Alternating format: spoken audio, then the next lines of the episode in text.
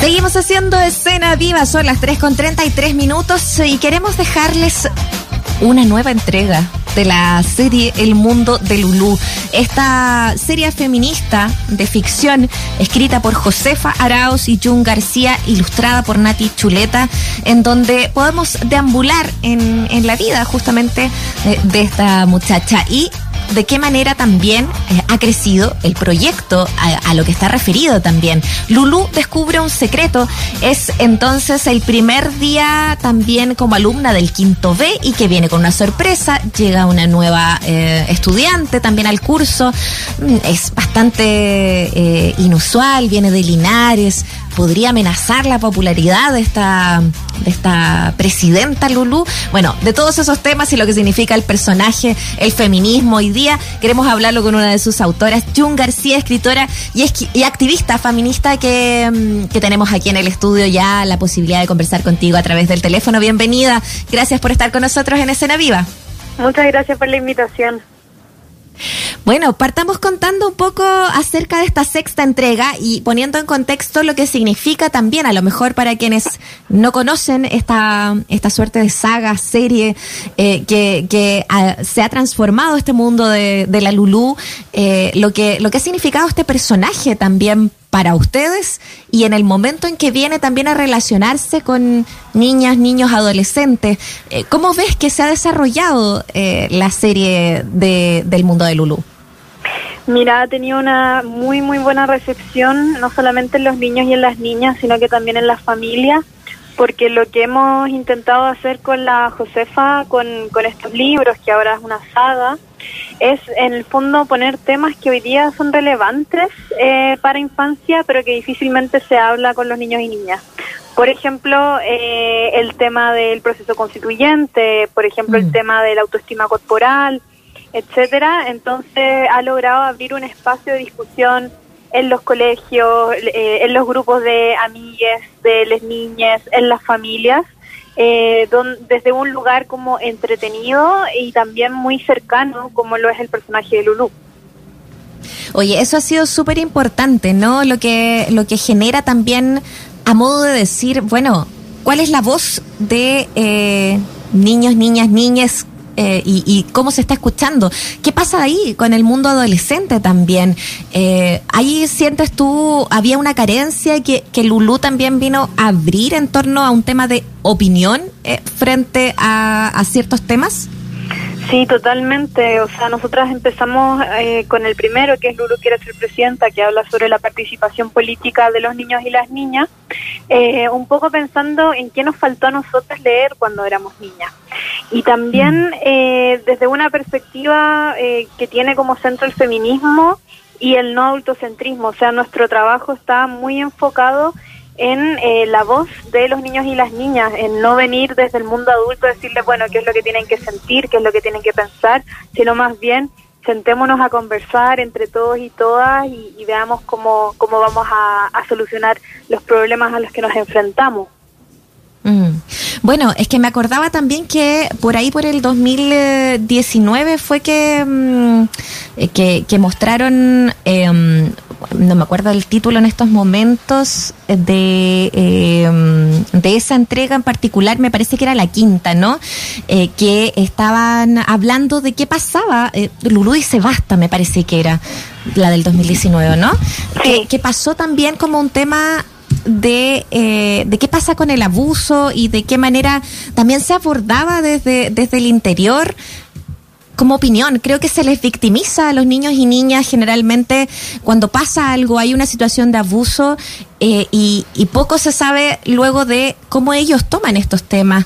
Eh, ¿Sientes que, que, ha sido una ventana también para poder, eh, para poder poner ese, ese punto, eh, de los puntos delicados también en torno a, a la niñez y adolescencia, John?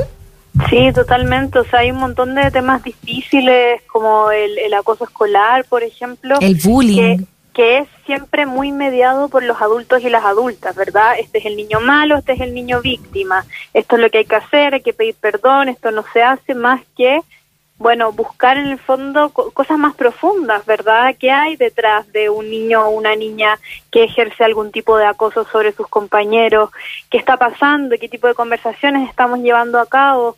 Y, y lo que nos hemos dado cuenta es que difícilmente se les pregunta a los niños y a las niñas qué piensan, qué sienten, qué opinan, qué quieren hacer. Eh, se les escucha como un igual, sino siempre mirándolos hacia abajo, ¿verdad? Son más chicos, saben menos, no entienden de la vida. Entonces lo que hemos querido hacer con Lulu es, un dar, entregar este personaje y todo este mundo donde un poco eso, esa lógica se da vuelta y a los niños y a las niñas se les trata obviamente en su consideración del nivel en que están, cuarto, quinto básico, ¿verdad? Pero eh, no como seres inferiores, no como objetos de protección, sino como personas que son partícipes también del mundo social. Eh, Jun, estamos conversando con Jun eh, García a propósito de esta serie y a propósito del contexto que ha generado también, uno, la saga de, de Lulu y por otro lado, el, el, cómo ha sido también tomada por, por la comunidad, por los niños, niñas y adolescentes, pero también por, familias, por colegios y que han eh, reaccionado también frente, frente a lo que ustedes han hecho ahora con eh, esta sexta entrega eh, con Lulú Descubre un Secreto. Pasemos un poco a revisar estas páginas, Jun, y, y, ya seguimos también analizando lo que ha sido también, por ejemplo, el tema de la amistad o el tema de, de, de, seguir descubriendo cosas, la pandemia. ¿Cómo siente que se instala este, esta nueva entrega de, de, de Lulú? Sí, en un, en un momento súper complicado para los niños y las niñas, o sea, la pandemia nos ha tocado fuerte a todos, el encierro también, pero es distinto en la infancia, ¿verdad? Cuando uno no tiene mucho que decidir sobre cómo suceden las cosas, donde muchas veces no te explican qué está pasando, por qué no puedes salir, por qué no puedes ver a tus amigas. Eh, y aquí le quisimos dar eh, dos énfasis en este nuevo libro, Lulú de Joven en Secreto, y uno es el valor de la familia, y de la familia, no esta familia hegemónica que nos han querido instalar como la mm. única familia válida, sino de la familia en su amplia diversidad. Hoy día en Chile, esta familia hegemónica con la que nos gusta soñar en verdad no existe. Las familias están constituidas de eh, varias separaciones, de varios hijos de otras personas, de muchas madres solteras, eh, de muchas... Eh, colaboración y, tías y hermanas y primas y etcétera. Entonces quisimos eh, poner sobre la mesa un poco eso, como lo de las familias distintas y que y que lo relevante no es que haya una mamá, papá, hijo, hija, perrito, sino más bien que haya amor, que haya cuidado, que haya confianza, contención. Y por otra parte el tema de la amistad, que creemos que, y obviamente mm. lo sabemos, pero realmente en el día a día poder decir como nuestras amistades son relevantes, no, nos enseñan, nos alegran, nos acompañan. Y yo creo que en estos tiempos de pandemia para los niños y las niñas lo que más han sufrido, eh, no lo creo, lo, lo, sé, lo hemos conversado, lo hemos hablado y, y por eso también sale este libro. Es la falta que tienen de ver a sus amistades, de encontrarse, de abrazarse. Sí. Sí, y, y, es súper fuerte eh, como, como se viven las restricciones de lo que ha sido esta pandemia eh, y, y, el contraste, que claro, quizás para, para quienes miramos un poco hacia atrás en la era eh, de, del colegio eh, y, y, lo que significa estar en quinto básico, tener una nueva amiga, esta sensación de que las, las amistades componen el mundo también, ¿no? Es como esta, este afrontar eh, eh, no sé, me, da esa sensación de, de, que abordaron mucho desde lo psicológico también, ¿no? De cómo se constituye justamente eh, las personas en ese momento tan esencial que pasan a ser como de, desde la niñez a la adolescencia, como el tránsito. Eh, hay, hay una cosa que, que me parece que indagaron que, que habla de mucha sensibilidad.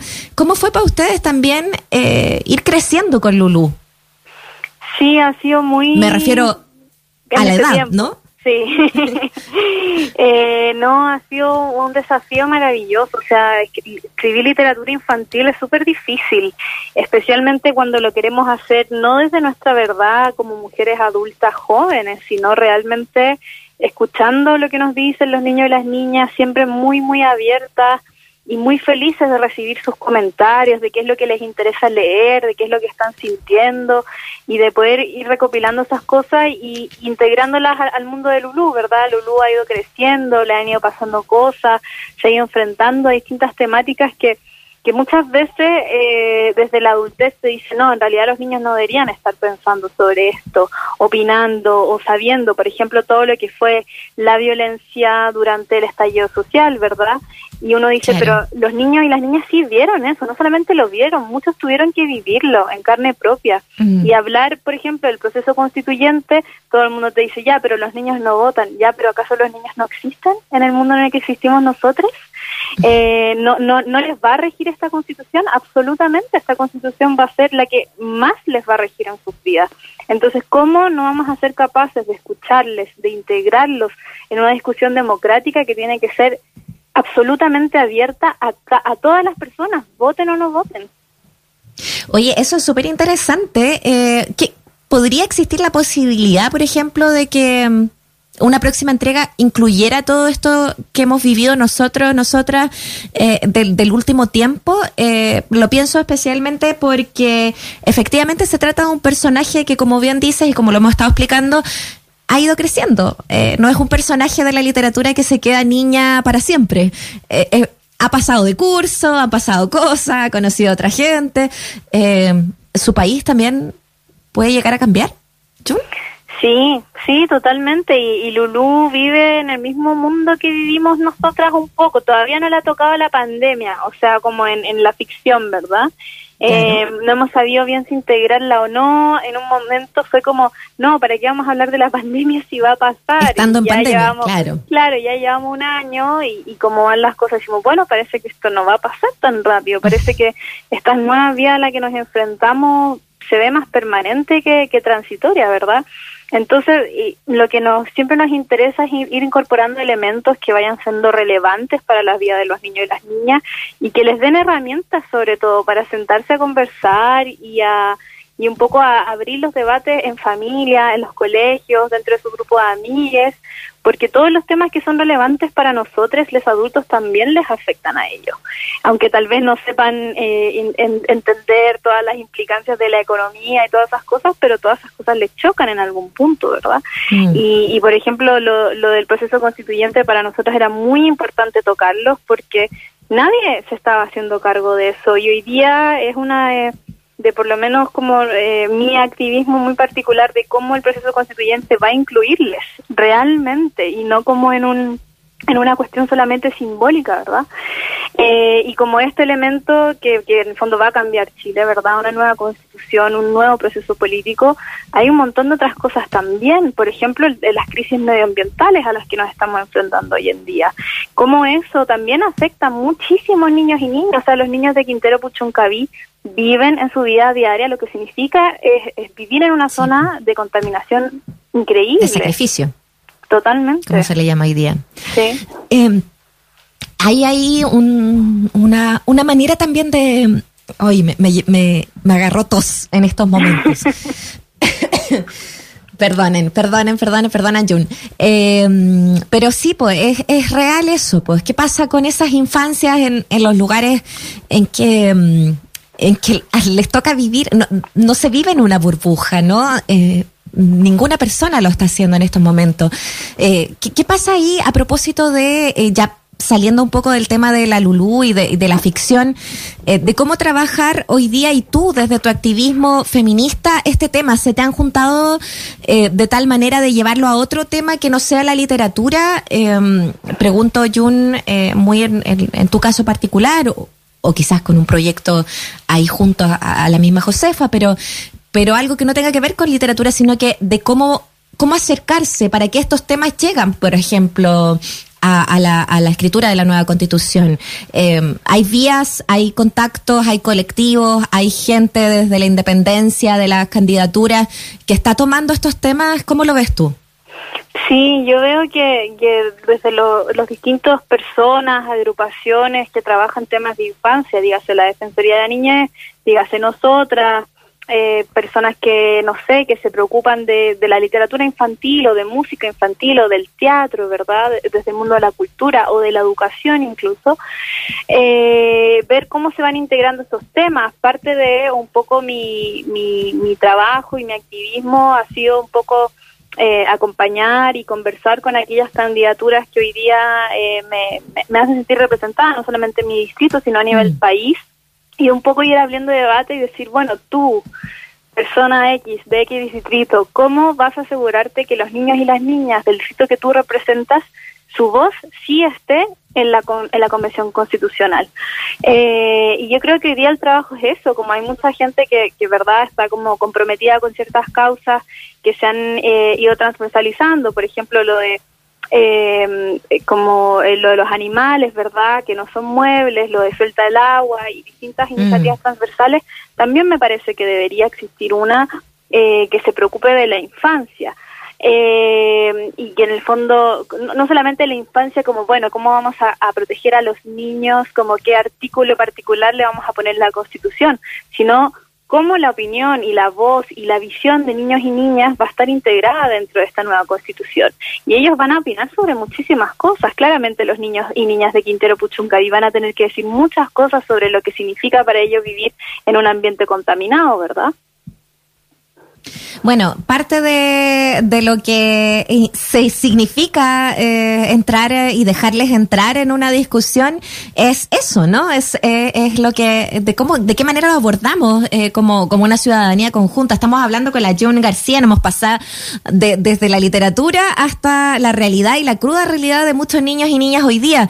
y cómo, cómo se puede abordar también en esta nueva constitución. Camino que todavía nos queda harto por recorrer y te agradecemos, por cierto, en el, tiempo que nos has dado para poder compartirlo acá con nuestros auditores, porque efectivamente es, eh, son temas que, que nos involucran, ¿no? Ustedes han sabido en llegar y tocar fibra y, y hacer también eh, puente eh, dentro de este mundo tan adultocentrista como tú comentabas, eh, con, las historias de Lulú, eh, pero, pero me parece que hay mucho más ahí, es un mundo que, que, que, a veces se cierra a conocerlo, así que de alguna manera aquí ustedes están votando barreras para poder dejar entrar también en la literatura infantil chilena, hecha aquí, un trabajo como este próximas entregas de la Lulú se vienen entonces, están trabajando. Se vienen, estamos trabajando, debería salir una a fin de este año, ojalá octubre, y otra en el verano del 2022.